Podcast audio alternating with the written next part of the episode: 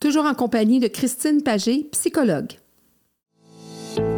Afin de partager, discuter, apprendre, rencontrer, s'informer et comprendre ensemble sur tous les sujets concernant l'éducation et la famille, bienvenue ici à votre podcast Éducation Famille.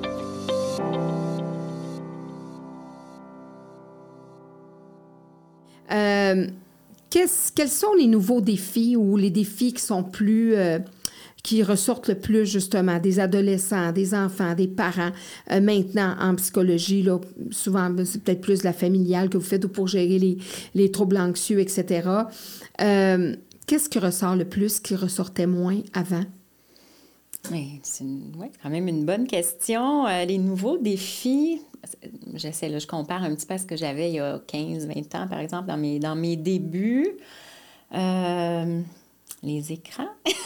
ah, les écrans, ça fait une différence dans le... Les écrans. Ben, il y a énormément de conflits parents-enfants, euh, parents-adolescents en lien avec le temps passé sur les écrans.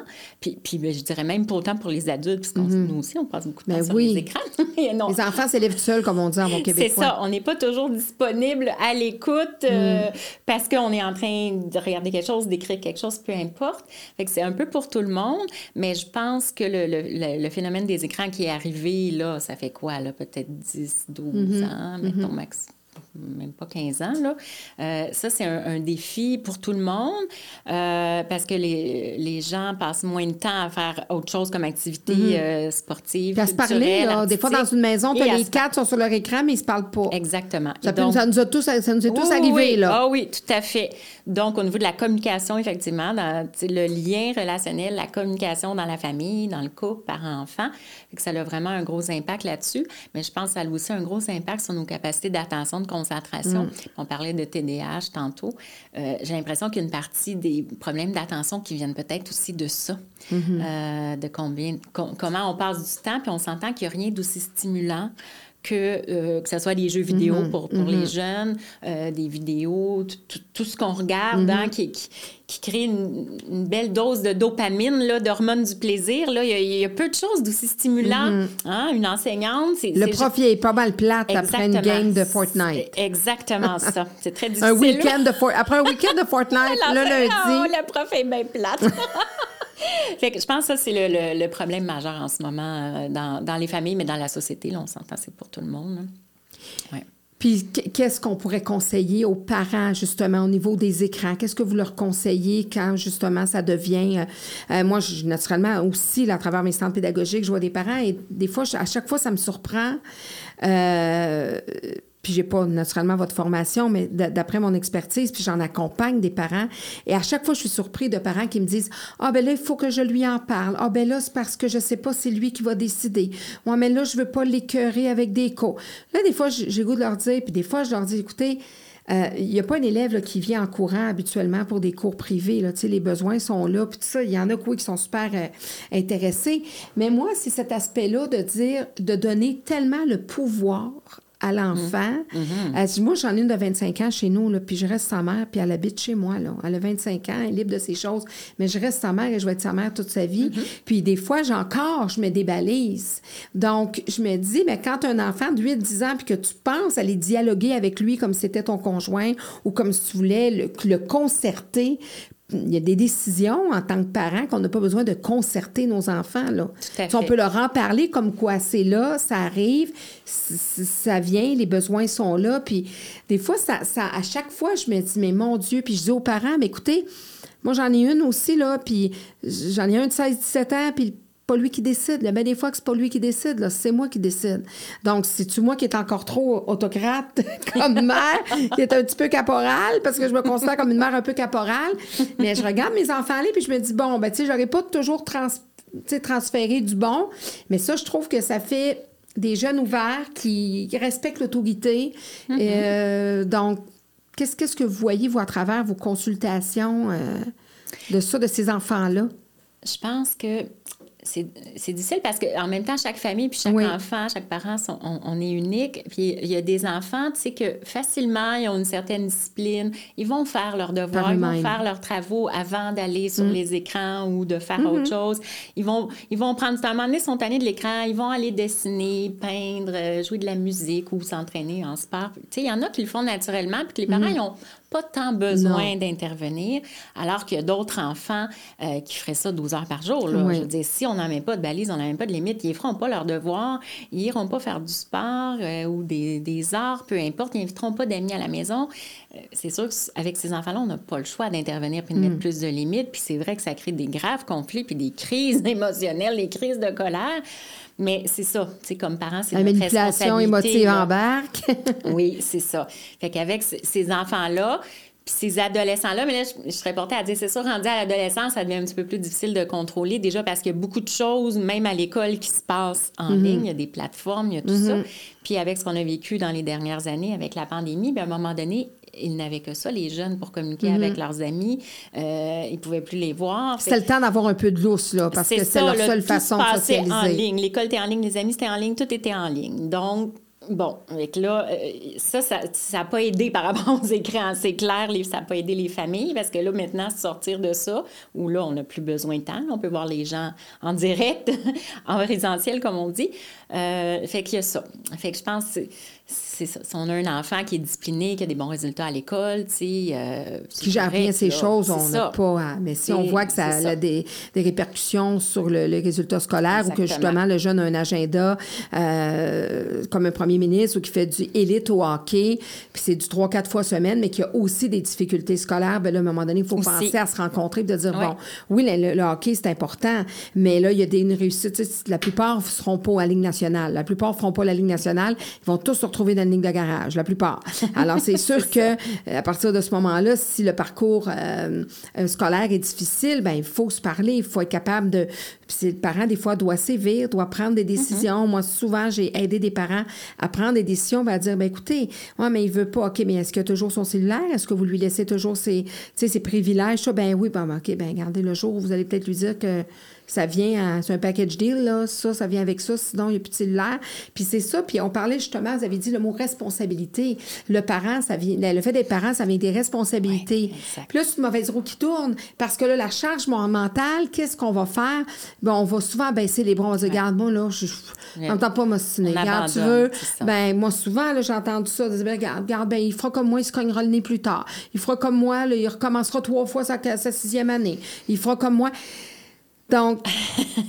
oui, comme intervenante, hein, c'est pas facile d'entendre ça. c'est pas, facile. C'est pas, facile parce que des fois même, euh, tu sais, il y a des cas mais des fois même, c'est les parents qui vont dire Ah, oh, je comprends tellement de pas aimer ça, les mathématiques. Moi, j'haïssais ça, les maths. Je trouvais ça, j'ai pourri là-dedans. Mais moi, je leur dis, tu sais, la bonne intention est de dire à son enfant Regarde, je te comprends tellement. Là. Puis, tu sais, il y a toujours une bienveillance derrière ça. Mais je leur dis Écoutez, vous êtes son modèle. Alors là, je lui dis Ah, oh, moi, t'as ça, les maths. Ben, je comprends pourquoi j'aime pas ça. Je vais continuer à pas aimer ça. Puis, ah, oh, t'as pas passé ton maths secondaire 5? Ben, je comprends. Donc, moi, si je le fais, c'est comme correct. Toi, t'es, es mon idole, t'es mon père ou t'es ma mère, donc je vais le faire. Donc, il y a toutes ces choses-là À, démêler avec les parents. C'est, comme d'autoriser l'enfant à faire comme on a fait à ce moment-là. Oui, oui. Vraiment, plutôt qu'au contraire, le pousser à, aller peut-être plus loin que ce que, comme parents, on a réussi à faire. Là.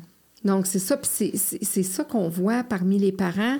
Et avec la charge mentale, euh, puis on voit, je pense qu'il y a des employeurs qui sont de plus en plus ouverts à ça. Est-ce que vous voyez, vous, des, des changements avec justement les, les, gens que vous voyez en, en, euh, charge mentale qui ont eu des, des, des, des, ajustements de la part de leurs employeurs, des ajustements externes où tout devait venir d'eux? Bien, je pense que le plus grand ajustement qui s'est fait dans les dernières années, c'est peut-être un des, des plus des confinements et de la pandémie, c'est le télétravail. Pour mm-hmm. ceux qui aiment ça, évidemment, il y en a qui aiment moins ça. Ben, mm-hmm. c'est correct qu'elle au bureau aussi.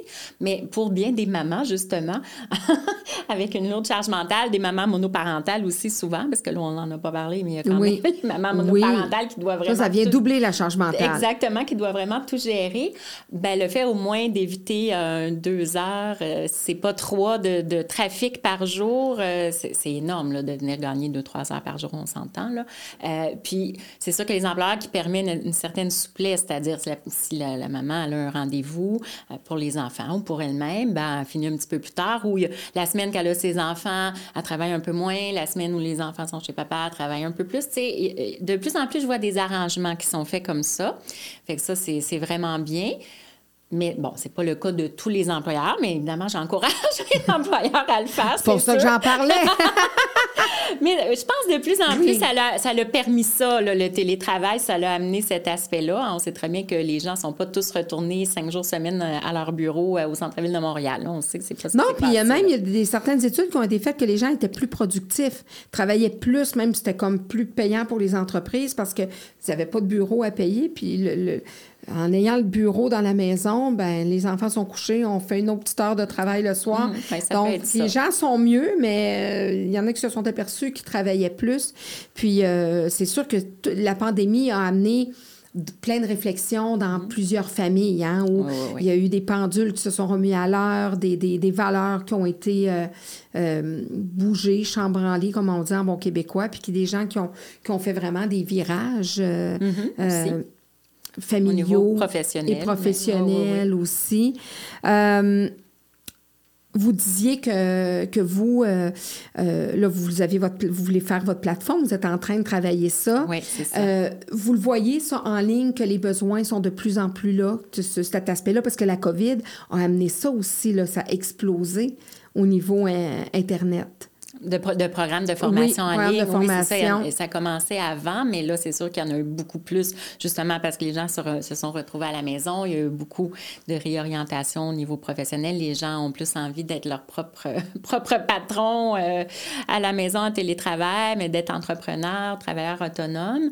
Donc, c'est sûr que on a vu ça. Puis avec tout ce qui se passe en ce moment, l'intelligence artificielle et tout, ça, il y a beaucoup de choses qui se passent en ligne. Puis on le sait qu'il y a des, des emplois, des professions qui vont disparaître probablement dans les prochaines années aussi. Mm-hmm. Donc, euh, il va falloir se renouveler, se réinventer. Je pense que pour ce qui est des professions où on travaille avec les êtres humains, je pense qu'on est correct parce que je crois pas qu'il y a un robot, une intelligence qui remplace la psychologue ou, ou, une bonne enseignante, une bonne intervenante. Je pense pas ça que c'est. En tout cas, l'aspect humain, on peut mettre des robots pour enseigner des notions. Oui, mais l'aspect humain, on peut pas le remplacer. L'aspect humain, puis l'échange, l'énergie euh, humaine, euh, c'est sûr et certain que. On pourra pas. puis, euh, on l'a vu justement le premier confinement, hein, au primaire, entre autres, ça fonctionnait pas. Là, je veux dire, l'école à la maison, primaire en virtuel pour les, les enfants du primaire, non. Là, puis même au secondaire Surtout en groupe. Surtout en groupe, oui, mais je vous dirais que nous, on a découvert à travers mes centres pédagogiques, on n'offrait du tout pas la, formation à distance. Et du 1 à 1, pour certains, même les élèves, les TDAH et les, les TSA, euh, il y en a pour ah, qui ça a été mieux parce que justement, on était dans leur bulle. Oui, du 1 à 1. Parce que ce qui a été très catastrophique dans le milieu de la pandémie, c'est a beaucoup d'écoles qui n'étaient pas prêtes à ça. Ainsi, que des enseignants. Mm-hmm. Alors, les plus aguerris de, côté informatique ont été capables de surveiller sur un 30 sous, comme on dit, pour enseigner virtuellement. C'est sûr que de faire de la gestion de classe dans 27 maisons différentes avec 27 petits jeunes de 6 ans, qui, un qui se met le doigt dans le nez, l'autre qui sait la queue du chat, l'autre qui sait pas comment ça marche, qui ferme son écran. C'est vraiment la gestion de classe de 27 élèves en même temps, qui même pour des adolescents, qui, un qui dit des niaiseries, euh, ça marchait pas. Mais du 1 à 1, nous, c'est un service qu'on maintient parce qu'il y a des parents qui disent Oh mon Dieu, je le sens plus parce que les écrans, ça fait partie de leur vie. Alors, d'être devant un écran, puis même, ils sentent, a moins de contact humain, donc ça les, les anxieux, euh, ceux qui. Donc, il y en a pour qui, moi, ça m'a totalement, euh, je vous dirais, surprise parce que je dis, oh mon Dieu, euh, on a une clientèle pour ça, pour vraiment du 1 à 1. Puis, mais en groupe, c'est une autre affaire, là. C'est une autre affaire. C'est sûr que ça a été. Puis beaucoup ont vécu de mauvaises expériences, puis ils disaient, ben là, du 1 à 1, sinon, c'est complètement différent, puis on le voit. Mais il y en a que c'est sûr que le service en présentiel euh, fait la grosse différence parce que les, les jeunes d'aujourd'hui, ça, c'est une autre chose que je vais aborder avec vous, avec justement l'identité de genre. Puis, ce que vous voyez, est-ce que, qu'est-ce que vous en pensez de ça? De, de, on parle beaucoup là, des drag queens, dans les, dans, justement, qui font la lecture. Comment vous, en tant que psychologue, est-ce que vous voyez vraiment un gros danger à ça? Est-ce que, qu'est-ce que vous, qu'est-ce que vous en pensez? Ou plutôt qu'est-ce que vous voyez à travers votre profession? Bien, je dirais, dans, dans ma pratique, ça commence. J'en ai très peu vu des adolescents très jeunes adultes, début de l'âge adulte, qui se questionnent ou qui se disent vraiment, je sais pas, non-binaire ou vraiment trans, mais très peu. Là, puis c'est sûr, je suis pas sexologue non plus, c'est pas ma spécialité. je mes collègues sexologues, je sais qu'ils en voient probablement beaucoup plus que moi. Mais en, fait, c'est que ce que je vois, c'est que c'est toujours accompagné d'anxiété, de dépression, d'un problème psychologique ou de santé mentale qui est là. Donc, c'est dans ce cadre-là, moi, plus que je les vois. Euh, fait que ça, c'est une chose. Pour revenir euh, oui, à ce sujet de débat euh, des drag queens, ben moi, une drag queen, je vois ça comme un personnage, un personnage de spectacle, de théâtre. Comme le Père Noël, la fée clochette. C'est un personnage avec les costumes et mm. tout. On s'entend qu'il n'y a aucune femme qui s'habille comme ça au quotidien, ou même une femme trans, un homme trans, importe comment on les appelle, on ne s'habille pas comme ça. Non. Pour moi, c'est un personnage. Fait que j'ai rien contre les personnages qui lisent des, histoires aux enfants. C'est peut-être plus par rapport au message qui peut être véhiculé, au contenu, au contenu euh, surtout pour les tout-petits en garderie, maternelle et tout ça. Je pense que c'est important avant toute chose. Pour être capable de se questionner sur son identité, il faut quand même avant tout avoir des bases solides quand on est tout petit, hein, de mm-hmm. oui, c'est quoi être un petit garçon, c'est quoi être une petite fille. Et puis, bon, on se définit à travers ça, selon ce que nos parents nous disent et tout. Euh, puis, éventuellement, on va se questionner euh, sur son genre, sur son identité, mm-hmm. sur son orientation sexuelle, selon nos préférences, selon comment on se sent et tout. Mais il faut à la base, tu sais, parce que les tout petits, là, hein, ils vont dire, ah, elle a les cheveux longs, ça veut dire que c'est une femme, même mm. si c'est un homme. Hein. Quand on est tout petit, on ne sait pas c'est quoi un garçon, une fille. Ah, sa chambre est rose, ça doit être une fille. Là, sa chambre est mm. bleue, ça doit être un gars eux, mm. même si c'est le contraire, on ne sait pas.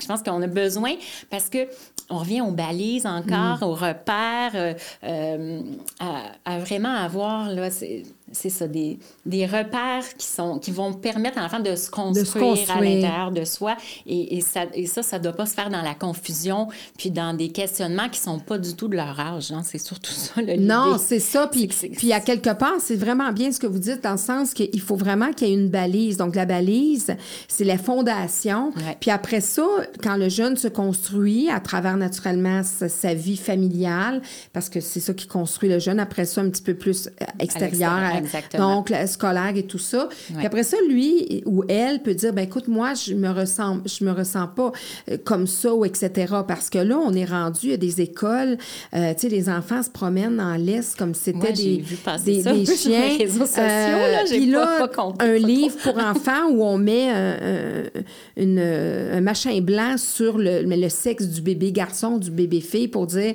ben toi, tu peux décider, tu peux décider que tu n'es pas une fille. Ça, donc, c'est trop tôt pour commencer ben, à parler de ça. ça peut être extrêmement angoissant, anxiogène pour un tout petit enfant qui est en train de se construire puis qui ne comprend plus rien. mais qu'est-ce qui se passe? Comment ça se fait? Que... Comment je peux m'identifier? Moi, je suis quoi finalement? Parce que je suis trop jeune pour décider qu'est-ce que, comment je me sens, comment je veux m'identifier. Puis on me dit que pour le moment, ben, ce que j'ai, c'est un un, trait papier blanc. un, tape blanc qui cache tout ça. Jusqu'à temps que je sache qu'est-ce que je veux devenir, ben là, euh, donc c'est. Est-ce qu'on est, on s'en va pas justement dans quelque chose d'un petit peu trop? Ben peut-être, euh, ça dépend peut-être pas encore ici au Québec, mais je pense qu'aux États-Unis, en fait, à partir du moment aussi où il y a du matériel vraiment sex sursexualisé, sexualisé, comme des espèces de spectacles très sexy qu'on voit justement dans, les, enfants, dans les cabarets ou qu'on voit dans, dans, les endroits où surtout des hommes se tiennent. Là. Oui. Euh, je pense que ça, c'est vraiment à proscrire parce que c'est beaucoup trop pour le, le, ce que les, les, jeunes enfants sont capables de prendre dans leur imaginaire et tout ça. Puis ça peut à la limite devenir traumatique. Oui. Fait que ça, ça, je pense, c'est une première chose. Donc, pas de matériel euh, sexualisé. C'est important. Tu sais, je veux dire, mettons, jusqu'à autour de la puberté. La puberté, c'est bien normal, là. Quand arrivent les, les, les menstruations et tout ça, c'est bien mm-hmm. normal qu'on commence à en parler. Mais je veux dire, avant, surtout nous tout petits, là, maternelle, garderie, les premières années, les, petits. Ça, c'est une chose. Il y a toute la question de, du consentement des parents, quand même, aussi, de leur autorisation. Hein. Si les parents, eux, euh, ils choisissent d'amener leurs enfants à la grande bibliothèque mm-hmm. pour l'heure du compte, mm-hmm. etc., c'est les eux, les parents. Moi, je oui. un problème avec ça. Mais si ça se passe à la garderie ou à l'école et les parents ne sont pas au courant et n'ont pas autorisé ça, euh, ben là, moi, c'est un gros problème parce que je pense que pour la plupart des activités, de toute façon, Mais en temps fait, normal, euh, ils sont censés, là, ils sont, les parents sont avisés. D'après moi, là, ils se doivent. Ben, de- j'espère, c'est Oui, ça. Je trouve que c'est oui. vraiment important parce que pour n'importe quelle activité, quand on sort de l'école ou de la garderie, les parents sont avisés de toute façon.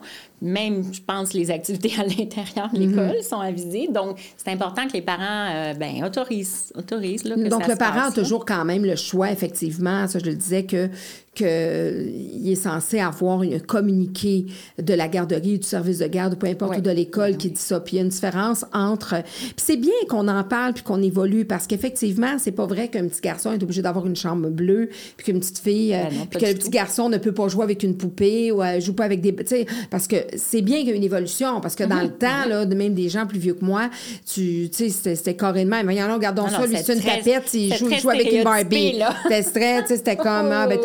voyons donc, t'es pas une tapette, joue pas avec ça. Fait que c'est, tu sais, on n'était pas mieux, là. On Non, a non, quand non, même, pas du on, tout, on- là. on a quand même une belle évolution, mais là, on dirait que pour qu'il y ait un retour d'un bal- du balancier à dire, bon, oui, il faut comprendre que le jeune peut aimer ça, jouer avec des, tu sais, pas nécessairement, on peut, il peut recevoir une poupée en cadeau s'il a le goût, s'il a le goût de s'essayer de mettre une jupe, puis que ça lui tente, puis que ça vient de lui, qui aime ça se maquiller, puis que 6 ans, laissez-le se Que maquiller. ça vienne de l'enfant. C'est ça. Mais là, d'aller dans l'autre extrême en disant, ben là, toi, t'es comme une page blanche. T'as pas de sexe, tu sais, ou plus ou moins. Puis euh, euh, déjà, là, faut que tu saches, faut que tu comprennes à trois ans que tu peux ne pas te sentir comme un garçon. Je comprends rien de ça, là. Non, Là, on ils ont est pas trop les tôt, là. concepts en- dans leur tête, ils n'ont même pas encore les concepts de tout ça. Non, l'intérieur. commence à peine. à- Ils n'ont peut-être jamais vu de pénis si c'est une petite ça. fille, puis le, le garçon C'est peut-être jamais vu de vulve. À moins d'avoir un petit frère ou une petite sœur. euh, Ouais, ou ça. avoir des parents nudistes.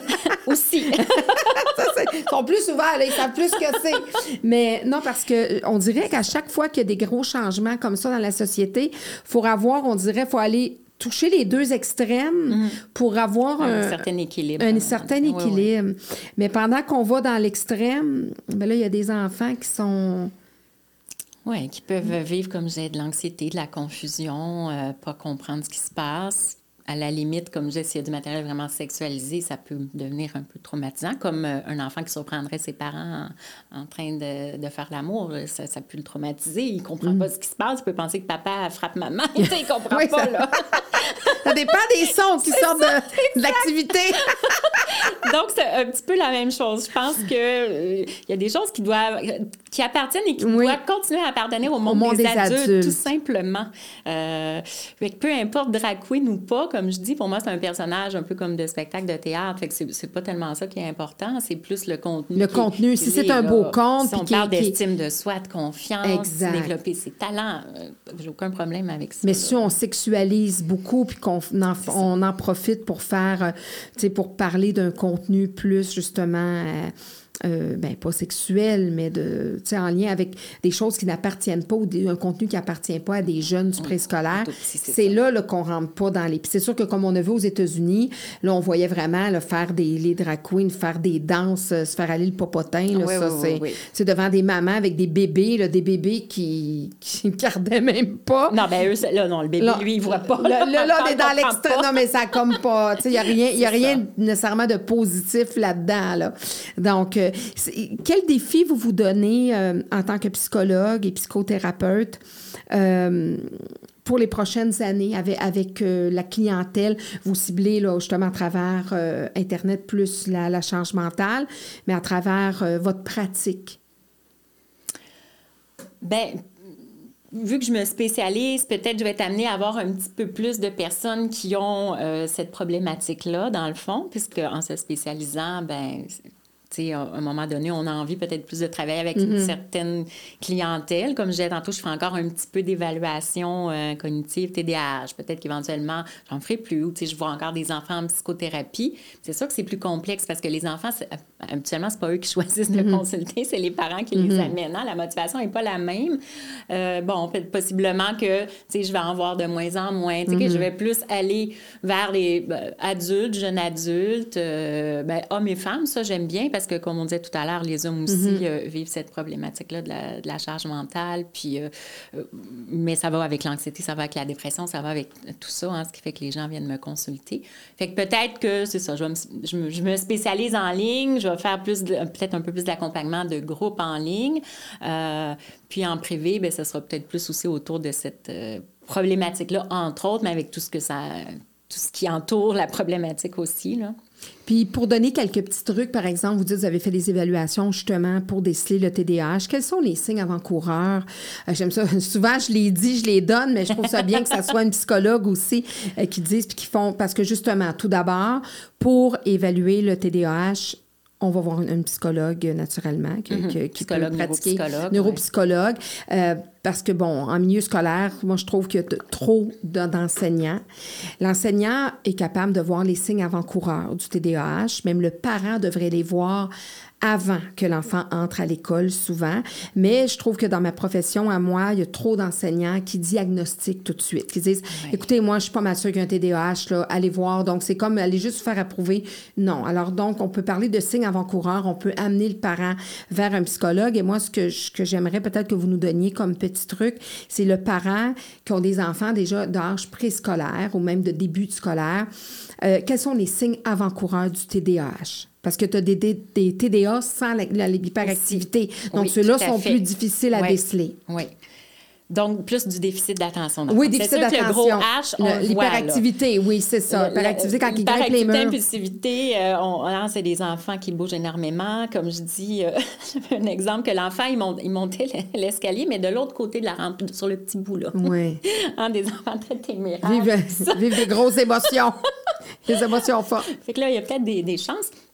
Mais euh, pour le déficit d'attention, euh, c'est pas évident parce que l'attention, c'est sûr qu'elle est beaucoup euh, plus mince en termes de durée quand on est tout petit, mm-hmm. quand vieillissant. Puis mm-hmm. des fois, il y a des enfants qu'on a l'impression, même qui sont très agités, des petits garçons entre autres, qui sont très, très, très actifs. Des fois, c'est juste l'immaturité. C'est exactement, avant l'entrée scolaire, surtout nos petits garçons là, de août-septembre, entre mm-hmm. autres.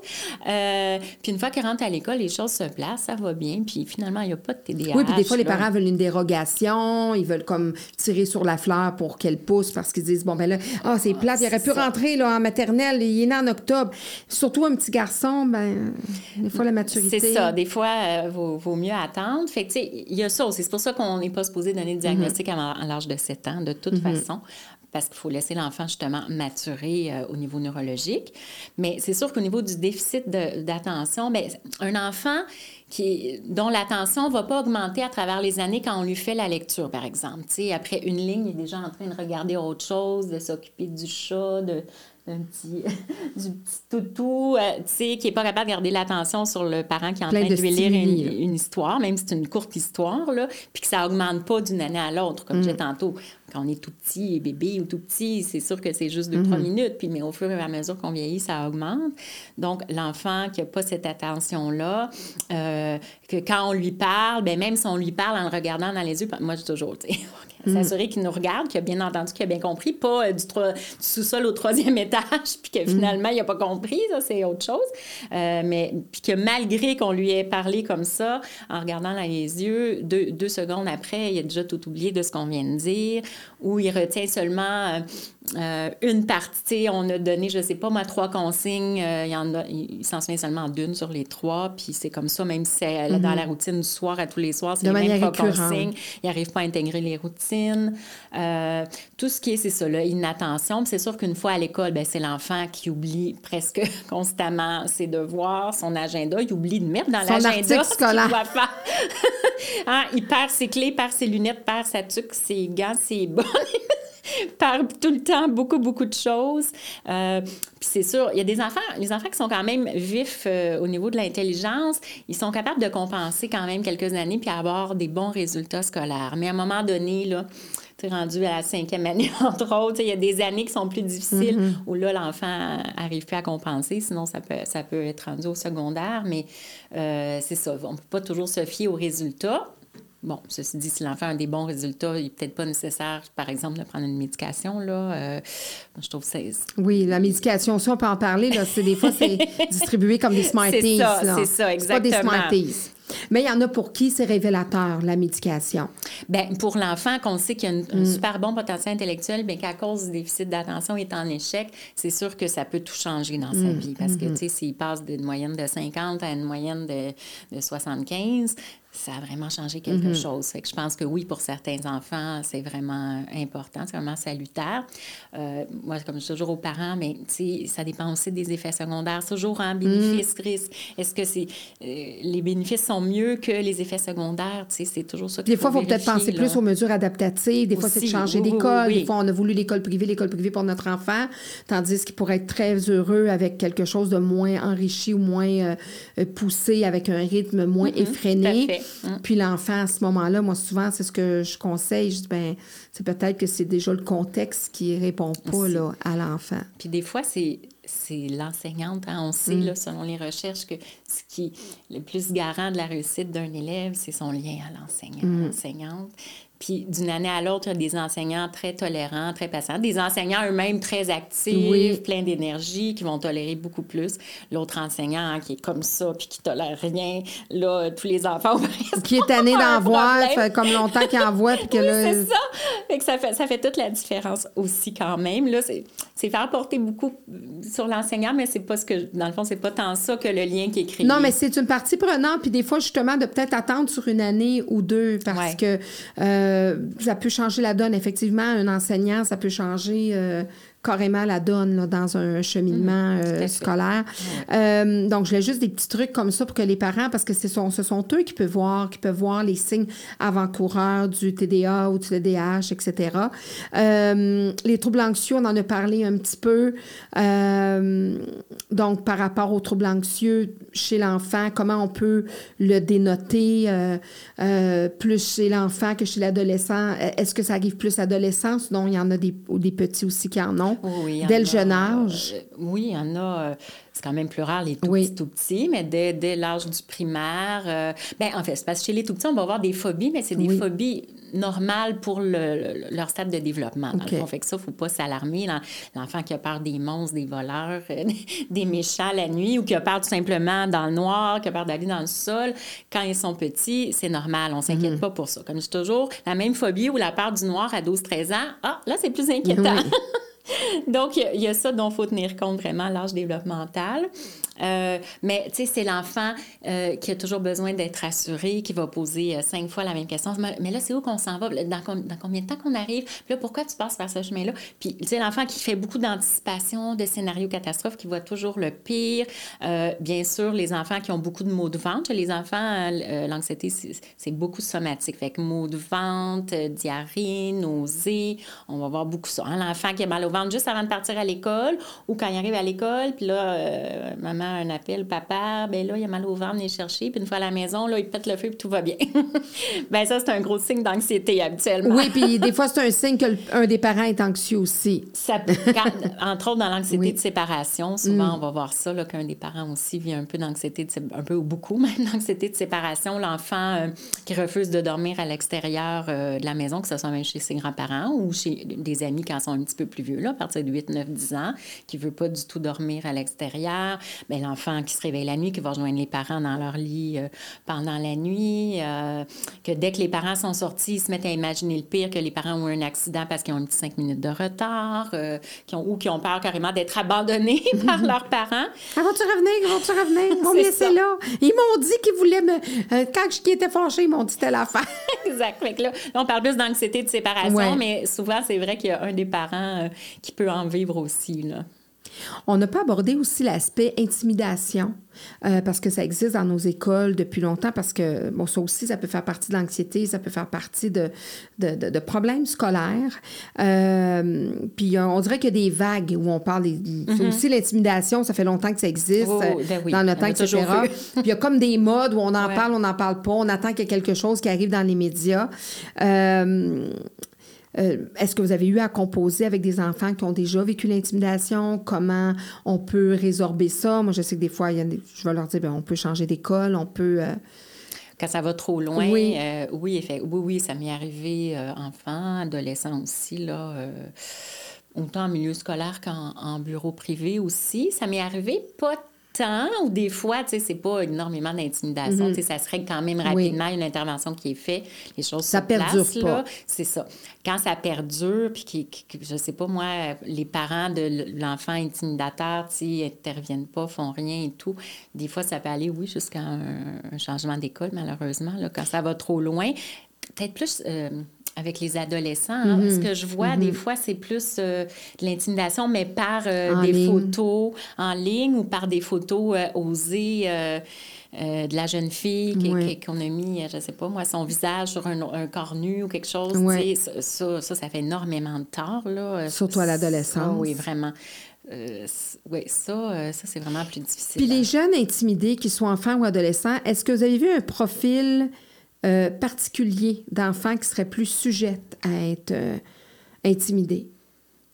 Ben, peut-être, c'est sûr, l'enfant qui a moins confiance en lui, qui s'affirme pas beaucoup, euh, qui, a peur du rejet, qui a peur de déplaire, euh, Qui est marginalisé aussi des fois par un... ou un enfant qui est plus, différent. euh, plus marginalisé, plus, plus différent aussi, ça peut, ça peut arriver. Mais euh, c'est ça, c'est l'enfant qui sais, qui, qui arrive pas à s'affirmer, à mettre ses limites, euh, à, comme à se défendre, puis à dire euh, non, non, là, tu me parles pas comme ça, ou, ou l'enfant qui, qui va juste pas en parler. Il y en a beaucoup des enfants qui ne le disent pas, ou ça prend des mois, des années avant qu'ils le disent à leurs parents, par exemple, qui ont vécu ça. Puis Des fois, c'est terminé, c'est passé, mais ils l'ont vécu dans- il y a un an ou deux. Il y a beaucoup d'enfants qui gardent ça pour eux. Fait que ça, c'est, Donc, de grave. questionner son enfant, c'est bon aussi, de s'intéresser à c'est, quelle est sa relation avec ses pères. Souvent, je donne ça, ce petit truc-là aussi, de voir bien, votre enfant, comment il se situe euh, dans la classe, avec ses relations, euh, avec ses, ses, euh, ses, ses pères, ses amis, etc. On parlait tout à l'heure de, de l'enseignant, vous étiez en milieu scolaire et tout ça. Pour les enseignants, est-ce que vous, vous avez vu une évolution, des choses qui ont changé euh, par rapport à la dynamique des enseignants versus l'enseignement avec les jeunes? Ben, pas tant parce que pour moi, c'est vraiment une vocation d'être enseignant d'une façon ou d'une autre. Puis je pense que ceux qui vont en enseignement, mais qui n'ont pas nécessairement cette passion puis cette vocation-là d'enseigner, de transmettre les connaissances aux enfants, ils restent pas, Ils restent pas dans le milieu. scolaire. On le sait, il y en a quand même, je sais pas c'est quoi les statistiques, mais il y a un bon pourcentage qui quittent. euh, Surtout les nouveaux, surtout les, les jeunes enseignants. Donc, ça aussi, on, il y avait une étude à faire, pourquoi les jeunes enseignants restent moins? Alors, est-ce parce qu'ils sont moins, moins forts psychologiquement? Est-ce que peut-être avec ce qu'on c'est nos, nos anxieux, nos fameux anxieux qui deviennent enseignants? Euh, euh, Moi, je sais, je les engage, là, ça fait 30 ans. Et puis, euh, effectivement, je vois d'année en année que les cuvées d'enseignants, euh, tu le vois, puis on regarde le profil. Je regarde des fois justement comment ces jeunes adultes-là sont. Puis je me dis, ah, ben, tu sais, je peux déjà dire, ah, ben, lui a été éduqué de telle façon avec ses Mm. parents. Ah, lui a eu une éducation beaucoup plus ouverte, beaucoup plus. euh, justement, aussi lui qui décidait, ce qui fait que à 21, 22 ans, il ne sait pas encore. Tu sais, on a mis des. des- parce qu'on parlait de char- on parle de charge mentale, mais on parle aussi de charge beaucoup à l'enfant. On Ouais. dirait de plus en Ouais. plus hein, de charge mentale à l'enfant. Ça va peut-être être une nouvelle euh, mode qui va sortir, quoi que ça Charge existe. mentale de l'enfant. De l'enfant. Ben, oui, il n'y a pas beaucoup de choses là-dessus, mais je, pense, je vais, je, je vais m'y intéresser. Mais j'ai vu ça passer à un moment donné, quand même, charge mentale de l'enfant. Euh, Puis même, je dirais, hein, tantôt, on disait que d'une part, les parents sont trop parfois surprotecteurs, devraient laisser les, les Mm. Oui. Mm. enfants s'ennuyer pour sais, euh, imaginer, créer, euh, se créer un jeu, etc. Puis d'autre part, tu sais, on leur met en même temps beaucoup de responsabilités qui leur appartiennent pas sur les épaules à prendre Mm. Exact. certaines décisions. Fait que l'enfant, il est tout mélangé là-dedans. On comprend qu'il devienne anxieux. Là. Ça devient des mini-adultes, puis là, ça devient quasiment des midi-avocats. Parce que même de, de vouloir discuter, il y a eu une grosse mode là-dedans à un moment donné où on, on dit à l'enfant, bon, OK, explique-moi, qu'est-ce que tu en penses? Dis-le-moi. Puis il y a beaucoup de discussions, il y a beaucoup de dialogues. Puis là, ça faisait comme des mini-avocats. Ça devient des mini-avocats où ils argumentaient, ils argumentaient. Oui, non, mais moi, oui, non, mais moi. Mais c'est correct encore de dire à son enfant, oui, mais pourquoi? Pas obligé toujours de justifier comme parent. Parce que j'ai décidé que aujourd'hui tu n'allais pas chez ton ami. Pas obligé de toujours vérifier, pas toujours obligé de justifier en tant que parent. Ben non. Non, c'est sûr. Puis On peut en expliquer même temps, des choses. Ben, on peut l'expliquer. C'est sûr que ma mère, elle me disait ça quand j'étais jeune. Elle disait quand on dit non à un enfant, faut prendre le temps quand même lui expliquer, pas pendant des heures. Là. Je dis, je dis non parce que telle chose, alors que c'est beaucoup plus facile de dire oui. Quand on dit oui, on dit oui. Là. Ben oui. On n'a absolument rien à expliquer. Exactement. on dit oui, puis tout est correct, puis tout est beau. Fait que ça, ça demande beaucoup moins euh, d'énergie et de temps pour le, le parent à ce moment-là. Euh, mais effectivement, on n'a pas, euh, ben en tout cas, on n'a pas expliqué pendant des heures. Tu sais, ça, c'est certain. Ils sont choisis. Et pas de se justifier. Il y a une différence entre expliquer et, se justifier. Et se justifier. Oui, exactement. Parce que euh, on oublie des fois comme parents que oui, bien sûr, notre rôle, c'est d'aimer notre enfant, de prendre soin de ses besoins, mais c'est aussi de l'éduquer. Hein? C'est de le sécuriser, c'est de l'aimer, mais c'est aussi de l'éduquer. Puis cette partie-là, les parents, amis, là, les mamans cool, les papas cool, là, c'est peut-être pas l'idéal non plus. Ben, tu peux être cool, rendu peut-être à l'adolescence, ça va rendu à un certain âge, comme je disais tantôt, mm. selon la personnalité de notre adolescent aussi. Tu sais, euh, euh, si, euh, si l'adolescent est déjà super bien organisé, fait ses affaires, sait où il s'en va et tout, ben, on peut quand même être relativement cool avec, versus celui qui, qui passe 12 heures devant ses écrans, qui fait pas ses travaux, qui est en train de décrocher au niveau scolaire. Tu sais, c'est différent aussi. Là c'est de faire vraiment notre travail de parent, puis de, de, pas justement, comme vous dites, parce qu'effectivement, dire oui, c'est facile, dire non, Là, c'est une autre paire de manches, mais c'est ça le rôle du parent, parce que plus on dit oui pour s'en débarrasser, puis c'est la même chose avec un enfant turbulent, de le laisser là, tout, le samedi matin devant l'écran, deux, trois heures, là, sa tête pour le ménage en maudit. Mais, tu sais, c'est peut-être pas la bonne solution, par exemple, de laisser l'enfant devant l'écran toute la journée parce que c'est le fun, j'ai pu faire tout ça, je l'ai pas entendu, y a pas, tu sais, j'ai pas eu mm-hmm. besoin, parce que ça fait partie aussi de la charge mentale. On dit à un moment donné, on va prendre des raccourcis pour... Oui, oui, comme on dit, on choisit nos batailles. Hein? On choisit nos batailles, puis des fois, ben, donc de se faire aider, puis d'aller voir justement euh, un psychologue, puis d'être capable de mettre des mots sur ce qu'on ressent, euh, de trouver des solutions avec des gens compétents euh, comme vous. Ben, à ce moment-là, ça permet aux parents de dire, bon, écoute, oui, je suis vraiment en charge mentale. Oups, moi, j'ai fait ça, j'ai fait ça, c'est peut-être pas les bonnes, les bonnes alternatives que j'ai prises pour m'alléger, parce que des fois, on peut avoir le réflexe de faire quelque chose, mais que ça va nous, ça va empirer la situation. Oui, oui, oui. Donc, d'avoir un regard extérieur de, de ce qu'on vit, euh, ça fait une différence. Toujours, quand on prend du recul, quand on prend une distance, c'est toujours aidant, peu importe la situation. Et je vous remercie beaucoup pour cette belle rencontre, Madame Pagé. Euh, écoutez, je ne sais pas si vous aviez d'autres points que vous auriez aimé discuter avec moi par rapport à ce que vous faites. Je pense qu'on a fait pas mal le tour, plus même que, que, vous pensiez. euh, mais donc, vraiment, je vous remercie d'être venu partager votre expertise avec moi. Et je remets toujours un diplôme à mes invités. Ah! Oui, alors, euh, je suis un prof. Hein, donc, c'est euh, vrai. C'est ma marque de commerce. Alors, donc, je remets des diplômes à tous mes invités. Alors, vous aurez certainement le vôtre. Alors donc, certificat d'engagement décerné à Christine Pagé. Euh, pour ses chroniques informatives et accessibles à tous, pour son implication tant auprès des enfants que des adultes, pour ses nombreuses années auprès des jeunes et adolescents en pédopsychiatrie et en milieu scolaire, pour l'expertise qu'elle a développée en santé mentale, pour toutes ces femmes, mères et travailleuses auxquelles elle tend la main, pour l'innovation qu'elle apporte à sa profession, pour ses différentes approches visant à aider davantage les êtres humains qu'elle rencontre, pour son attention à vouloir intervenir en s'adaptant aux besoins et à la personnalité des gens, pour être en constante évolution afin d'en faire bénéficier ses clients et plus encore, pour les méthodes décharge et recharge mentale offertes, parce que c'est ce que vous êtes en train de travailler. De, mes programmes. Oui, alors décharge et recharge mentale. Alors merci beaucoup, Madame Pagé, vraiment, merci, merci infiniment. Ça m'a fait plaisir. Euh, quel bel hommage, wow! Ben, oui, puis moi j'aime ça parce que je l'ai fait même avant de vous oh, rencontrer. Ben alors, c'est ça, j'ai mes petites euh, ondes. C'est vraiment... Euh, je, suis surprise, agréablement ah, très surprise. Ça fait plaisir à recevoir. à côté des autres diplômes d'expertise. Je vais le garder précieusement. Merci infiniment.